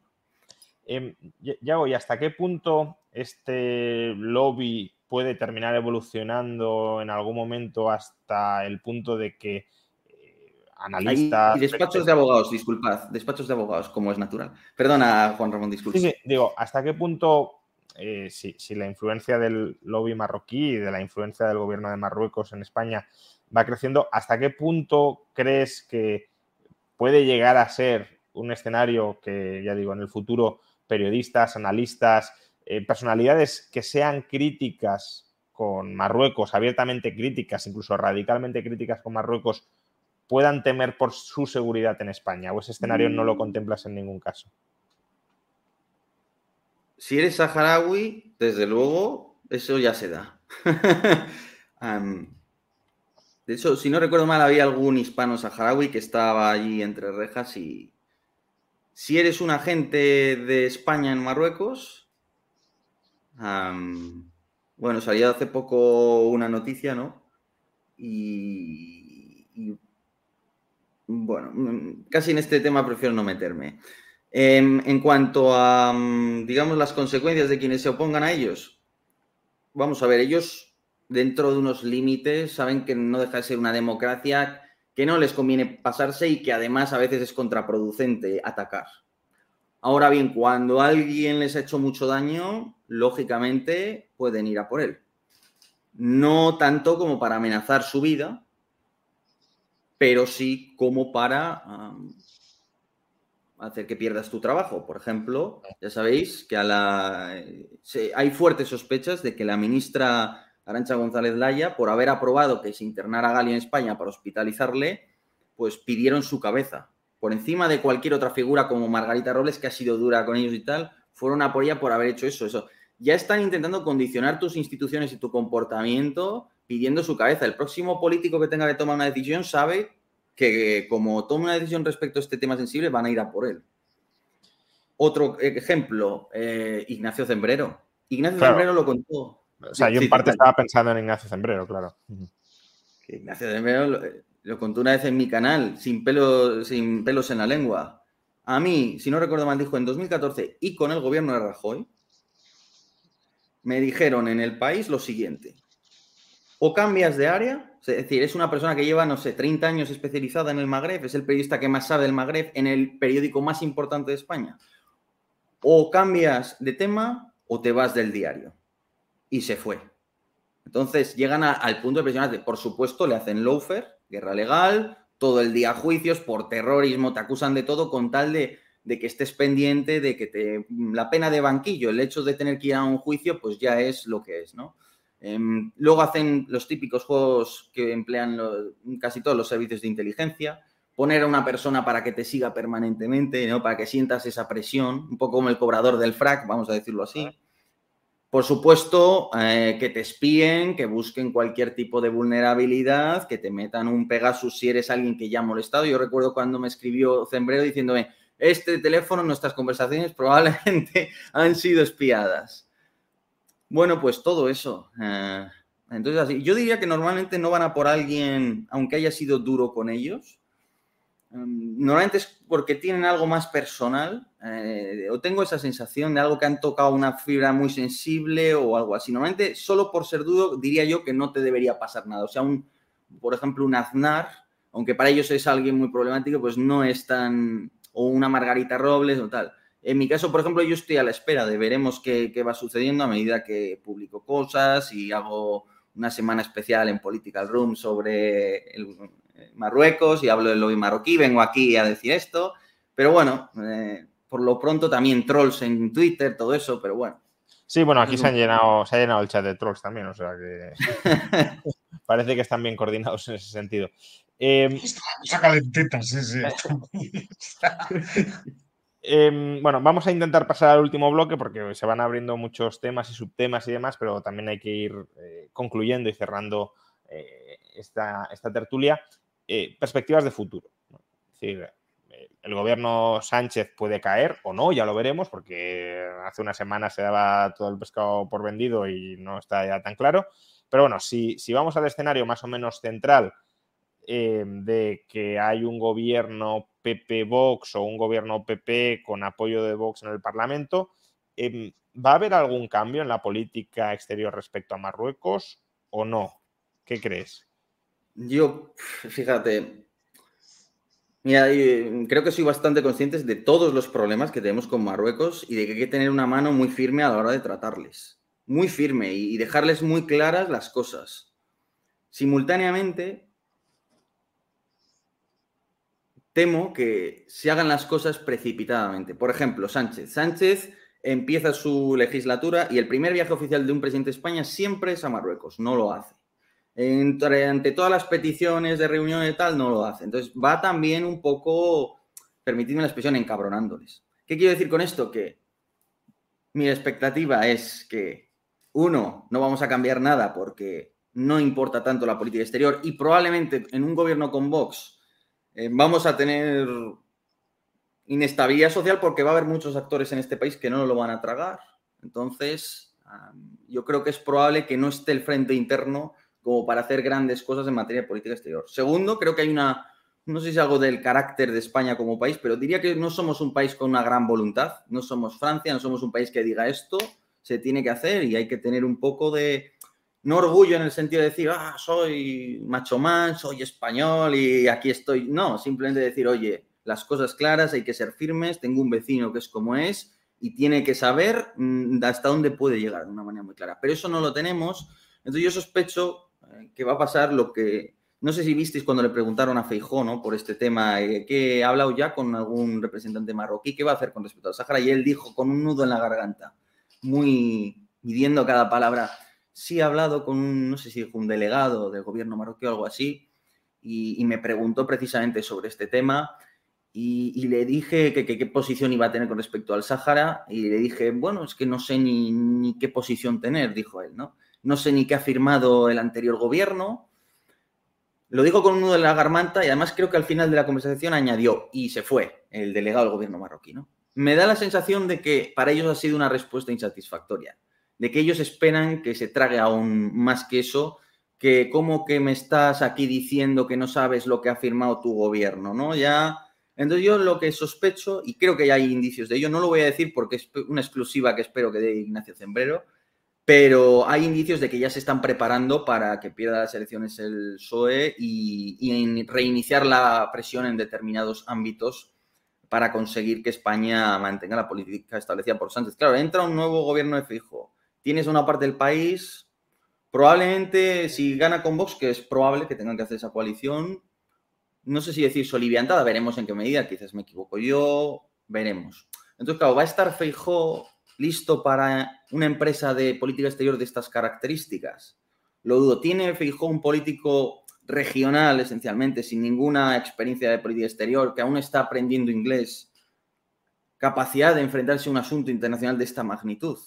pues más le vale rodearse de gente eficaz. Y entonces no deja de ser sorprendente también, tanto Yao como Edu, creo que podéis compartir vuestra reflexión, no deja de ser sorprendente que un cambio en la política exterior de España de casi cinco décadas, eh, que ha sido decidido unilateralmente por una persona, ni siquiera por su partido, sino por una persona, y que además cuenta con o contaba con una frontal oposición de Podemos, eh, probablemente de Vox, de gran parte del PP, al final ese cambio de postura se consolida.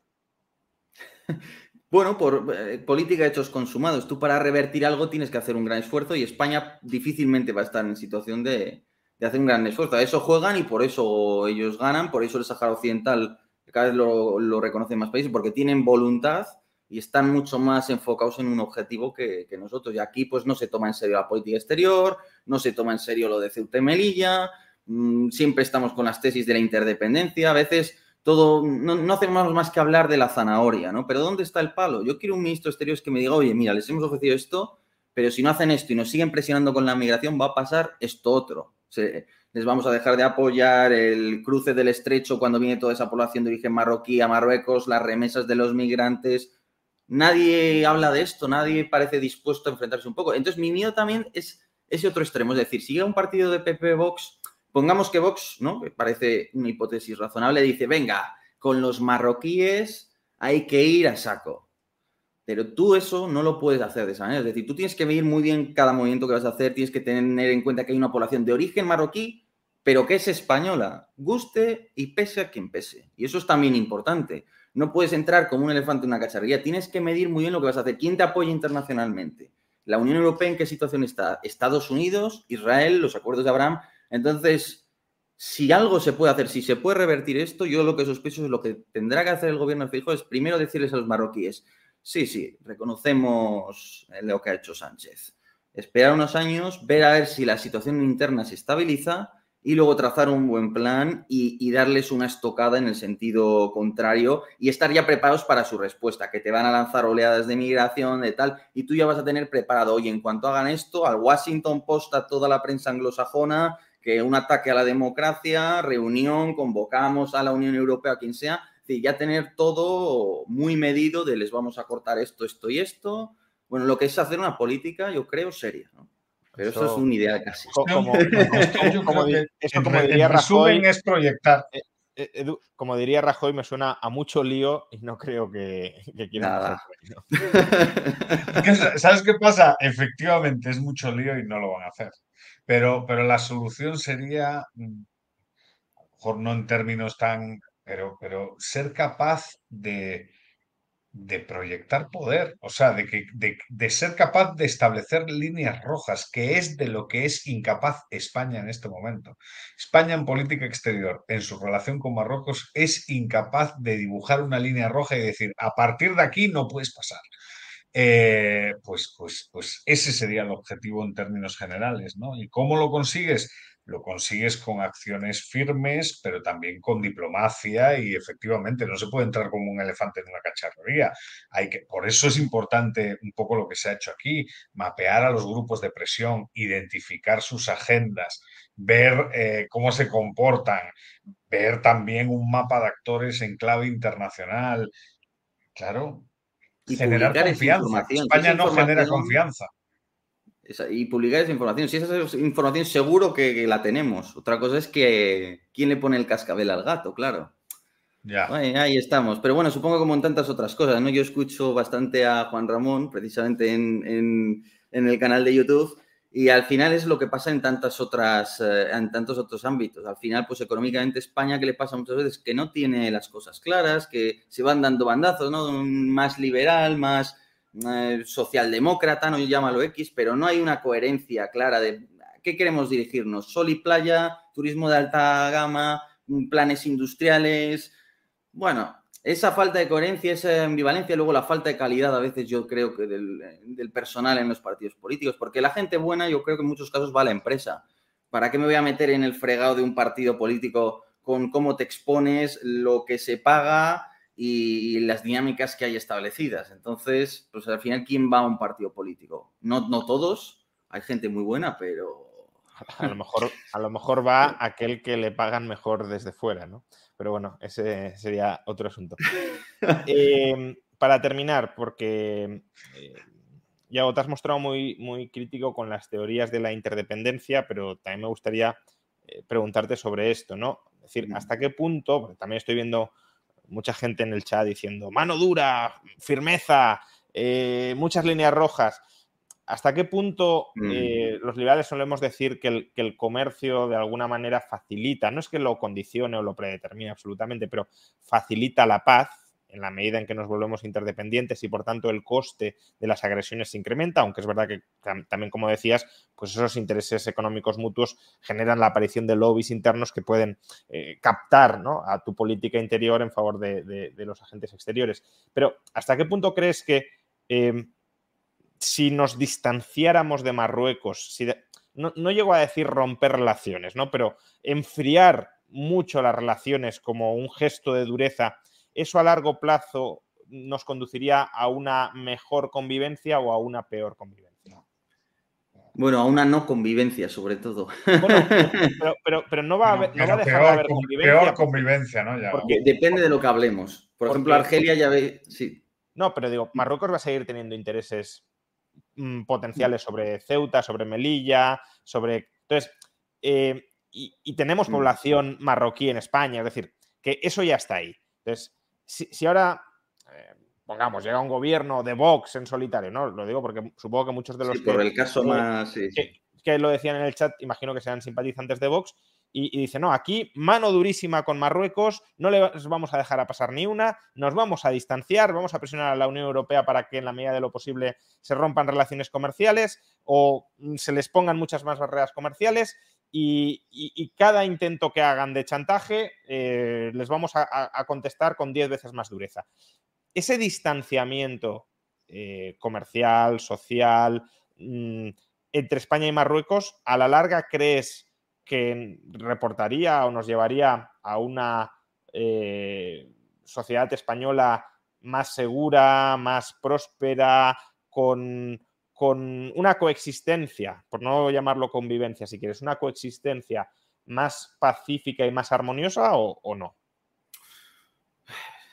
Sería ante todo otro tipo de, relación. Es decir, sería una relación más puramente militar. Lo, que tienen Corea del Sur y Corea del Norte. Es decir, si, hablamos del ejemplo más extremo que es hacerlo de Argelia, es decir, cortamos fronteras, tú tienes una familia en un lado de la frontera y el otro en la otra, y olvidaros de veros a través de la frontera ni de nada.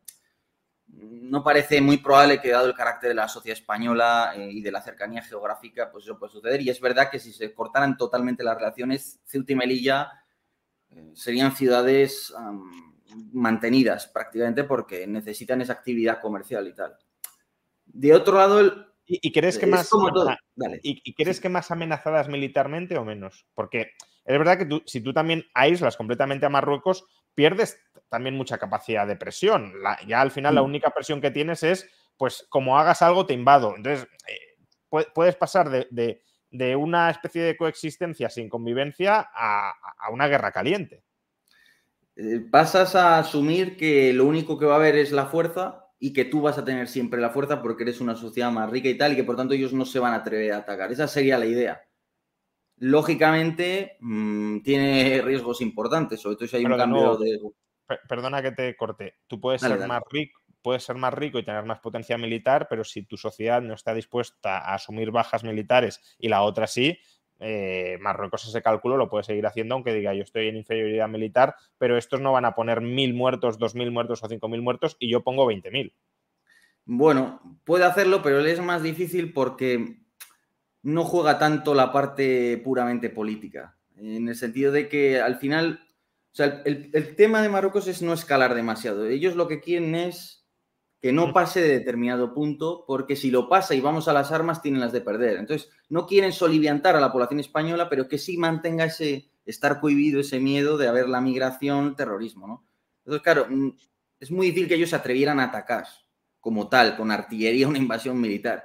Eh, tendría riesgos, como tú dices, en el sentido que sería un todo o nada. De, al final, y es verdad que perderíamos colaboración en materia antiterrorista y unas cuantas cosas. Pero perdona que te vuelva a cortar.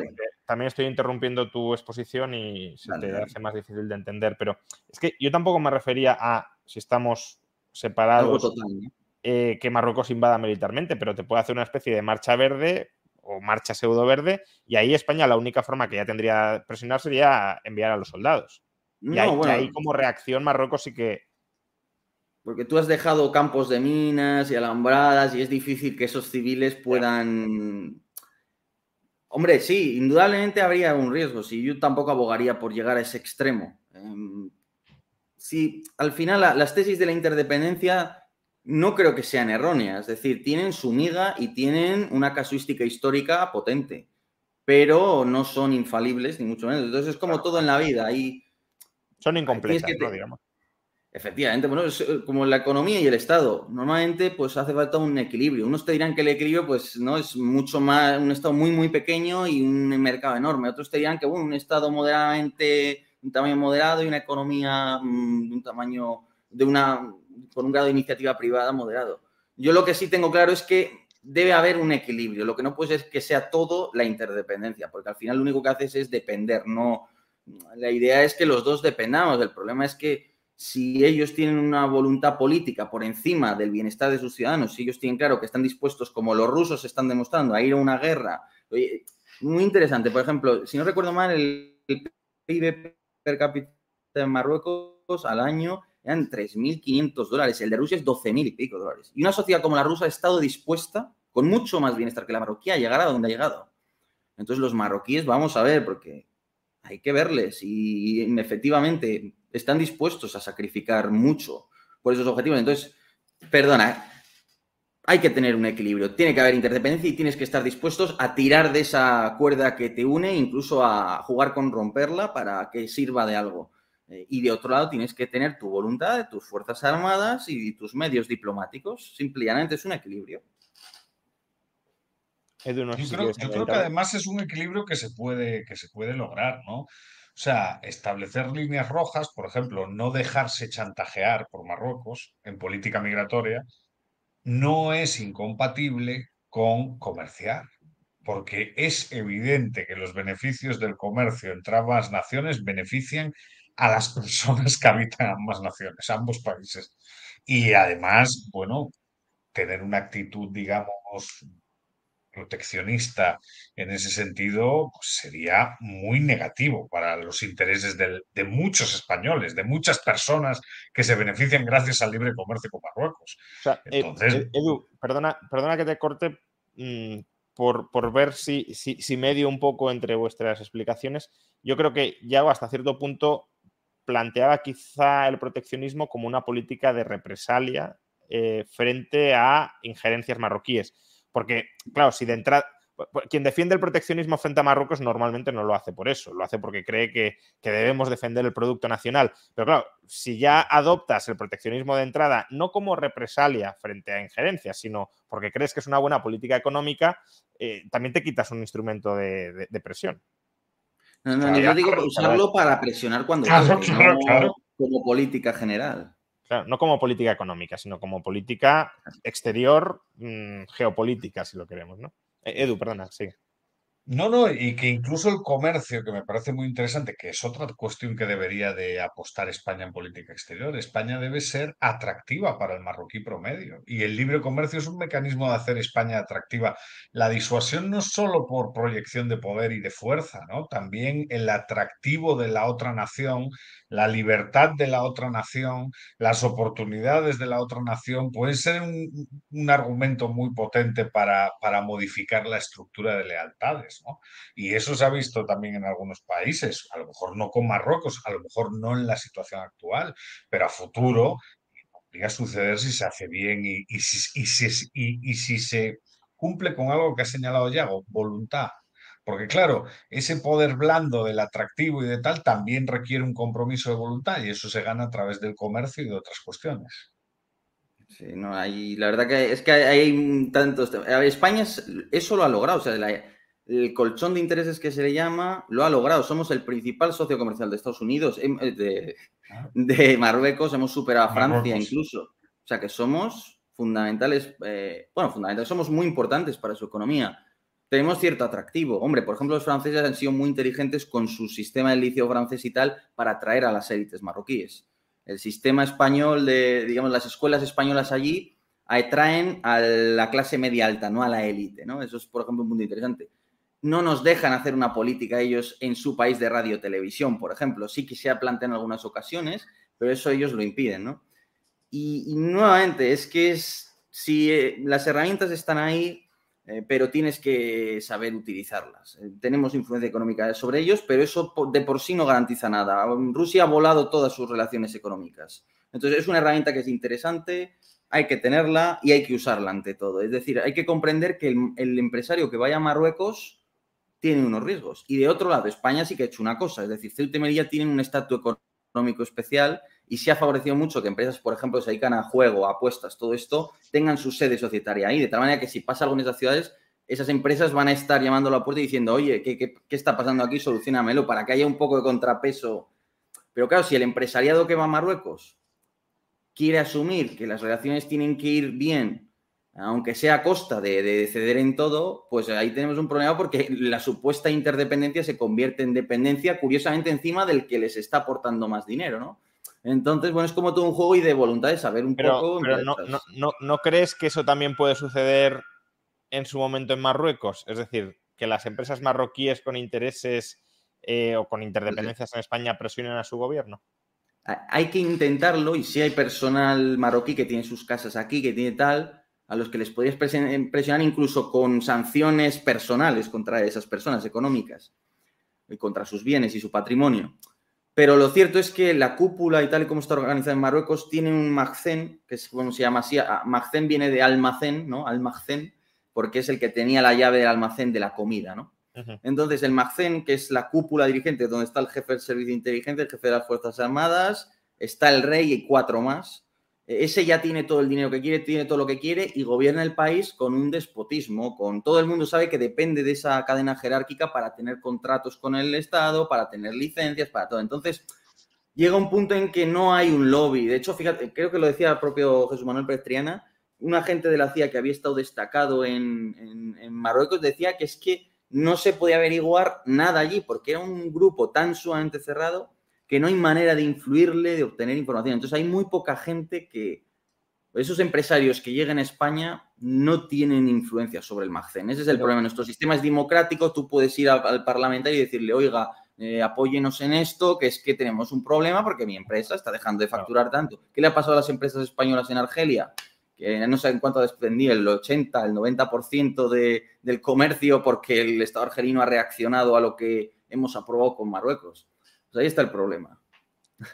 Pero hasta qué punto, y no me quiero extender mucho más porque ya superamos la hora y media de directo, pero me parecen muy interesantes las reflexiones que estás realizando, pero hasta qué punto este análisis no puede pecar de estático, en el sentido de, eh, no estás hasta cierto punto presuponiendo que la estructura social, económica y política de Marruecos no va a cambiar y que por tanto, mm. como no cambia nunca, va a poder haber un, lobby español dentro de Marruecos que influya a su política y nos genere una cierta interdependencia efectiva.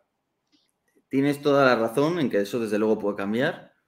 También es justo admitir que puede cambiar a peor. Es decir, cuando, Claro, lo que ¿eh? vimos en Egipto, ¿no? Que te ganan los hermanos musulmanes, el islamismo democrático, pero que igual es más radical que la propia monarquía con muchos de estos temas. Y luego está el tema que, por ejemplo, mm, los agentes, eh, son noticias que no suelen tener, no suelen aparecer en la prensa o aparecen con muy poca información. Pero bueno, em, debido a la legislación que ellos tienen, cuando aparece por allí, normalmente es un agente ya, un agente, un colaborador no importante de servicios de inteligencia y todo eso que hace o puede hacer este tipo de labores, entiendo yo. Eh, las castiga, lo, el castigo penal que ellos imponen es importante. Aquí, en cambio, mm, eh, hay algún caso, incluso se ha negado recientemente la nacionalidad a un ciudadano marroquí que se ha demostrado que era un agente de Marruecos, pese a que su familia creo que sí tenía la nacionalidad española pero el castigo de llegar a determinadas cotas es muy superior eh, para el personal que podamos tener nosotros favorable en Marruecos. Ya hablamos casi de inteligencia. Es verdad que lo que tú hablas es algo más, más soft power, pero bueno, lo que tú dices, sí, peco de estático, estoy hablando sobre todo de la situación actual, pero puede, podría mejorar en un futuro y se abre, si se abre un poco a la democracia y tal, pues desde luego que sí, desde luego que sí. Bueno, hay un tema, hay un tema de public choice solo por complementar. Claro. Las oligarquías homogéneas pueden ser fragmentadas con determinadas estrategias. O sea, nadie duda de que hay una oligarquía y que esa oligarquía disfruta de un grado de homogeneidad porque los intereses, eh, pues obviamente coinciden, pero también puede haber una estrategia de fragmentar ese tipo de oligarquías. Eso ahí te la estás jugando, ¿eh? porque como el rey sienta que peligra su poder y tal, porque acabas con un paranoico que, Un tipo Putin o que a ver cómo... Sí, no, no, no, no. Es que lo, lo, que decías antes era correcto, puede ir a peor, claro, puede ir a peor. Bueno, y lo ideal sería que surgieran esas estrategias desde dentro, no desde fuera, no por influencia exterior, sino porque la riqueza lleve a, que no tiene por qué llevar, ¿eh? no digo que sea inevitable ni mucho menos, pero que la riqueza pueda llevar a que haya otros intereses en Liza que intenten cargarse esas estructuras de poder que frenan esa generación de riqueza, ¿no? Pero, pero bueno, eso el futuro dirá. Eh, en todo caso, muchas gracias, eh, Yago, muchas gracias, Edu, por, por haber arrojado luz sobre este, probablemente la decisión de política exterior, que ya me corrija si no, pero más importante que hemos tomado en esta legislatura y que pues ha pasado un poco de, puntilla. Sí que es verdad que los días en los que se produjo copó varios titulares, pero, pero ya está. Y, y no es uno de los temas de campaña, ni muchísimo menos, y debería serlo, porque al final la política exterior es fundamental y estamos hablando del tema más importante de política exterior que se ha tomado en esta legislatura. Cuando hablamos de derogar el sanchismo, pues, es una especie de cajón desastre. Derogar el sanchismo incluye también derogar el cambio de postura con respecto al Sahara Occidental y Marruecos. Pues ni siquiera lo sabemos. No, es ni que sí ni que no, sino que ni siquiera se plantea esa pregunta entre los tópicos o los temas que podría implicar derogar el sanchismo. Eh, salvo puntualmente, como decías antes, una pregunta así un poco de extranjis a fijo si, si, lo ha pensado. Eh, lo dicho, muchas gracias por, arrojar luz, yo he aprendido muchísimo y, e imagino que, la audiencia también habrá aprendido muchísimo y, nada, pues eh, espero volver a, contar con vosotros, con Edu seguro que sí, porque ya ha estado más veces, y con Yago, pues creo que también hay otros temas pendientes de los que, de los que podemos terminar hablando en este canal, incluyendo, por ejemplo, la viabilidad o no del anarcocapitalismo y de la seguridad privada. Así, un, si me permitís decir, ese es un tema muy interesante y me vi los dos debates creo que tuviste con Miguel Ancho Bastos, fueron apasionantes. Y si, mira, si me lo permites, cuando me has preguntado el plan eh, de autonomía marroquí respecto al Sáhara, o sea, el, el, detalle de la letra pequeña, si te soy sincero, me he ido un poco por peteneras, entonces quería disculparme por ello no, y bueno. me lo quiero... Eso me lo tendría que tener mucho mejor sabido, la verdad. Na, nadie, yo creo que nadie lo ha percibido. Pero, pero bueno, la próxima, si, bastante, si importa... Bastante has aportado bastante más información de la que eh, en general podría haber aportado cualquier, cualquier otro analista promedio, ¿no? Pero bueno, sí, claro, todo tema se puede investigar muchísimo más, desde luego. Eh, lo dicho, muchas gracias, Iago, muchas gracias, Edu. Eh, muchas gracias a la Universidad de las Hespérides por hacer posible y acoger este directo. Y recordad, si estáis interesados en relaciones internacionales o en negocios internacionales, también con Marruecos, pues en la Universidad de las Hespérides con sede en Canarias, esperemos que no sea objeto de reclamación futura, eh, pues tenemos una universidad con dos grados en estos temas que eh, inician sus clases el próximo 2 de octubre y que tienen ahora mismo la matrícula abierta. Podréis obtener más información de la universidad o en la caja de comentarios del vídeo de YouTube, ahí tenéis la dirección, o en el comentario destacado para aquellos que lo veáis eh, más adelante. Lo dicho, hasta la próxima y seguimos hablando de otros temas. Ha sido un placer. Gracias a vosotros, hombre. When you make decisions for your company, you look for the no-brainers. If you have a lot of mailing to do, stamps.com is the ultimate no-brainer.